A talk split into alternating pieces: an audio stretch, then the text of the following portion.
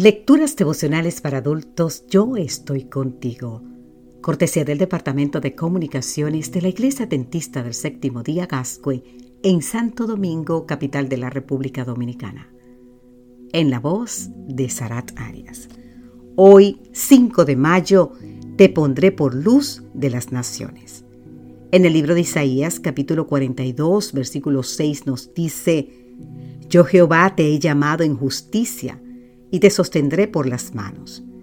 Te guardaré y te pondré por pacto al pueblo, por luz de las naciones. Durante el reinado de Prolomeo II, Filadelfo 285 a 247 a.C., se llevó a cabo la primera traducción de las escrituras hebreas, la famosa Septuaginta.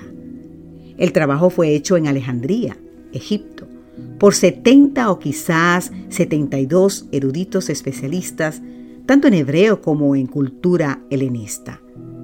Cuenta Filón que esos sabios, huyendo del bullicio y la inmoralidad de la ciudad, se retiraron a la isla del Faro, lugar donde se encontraba el ícono faro de Alejandría, una de las siete maravillas del mundo antiguo.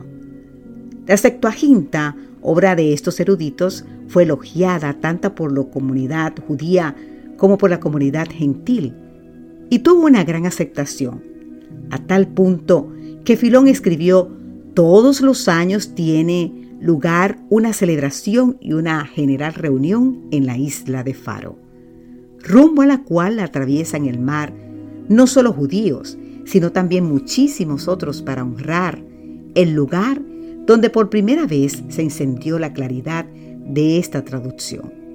Y también para dar gracias a Dios por este viejo y siempre renovado beneficio.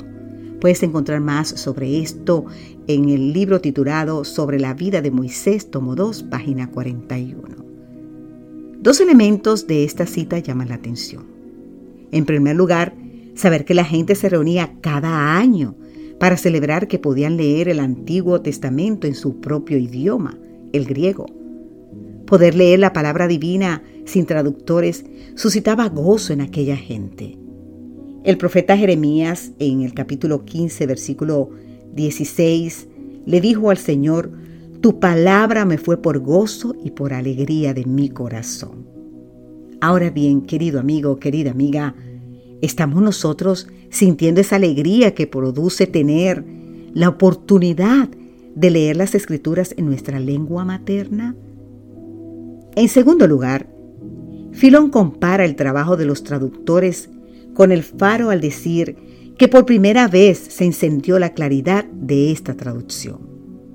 Así como cada noche el faro al estar encendido servía de guía en la isla del faro, también se encendió la luz que habría de llevar la claridad a todos los rincones del mundo greco-romano por medio de la palabra escrita.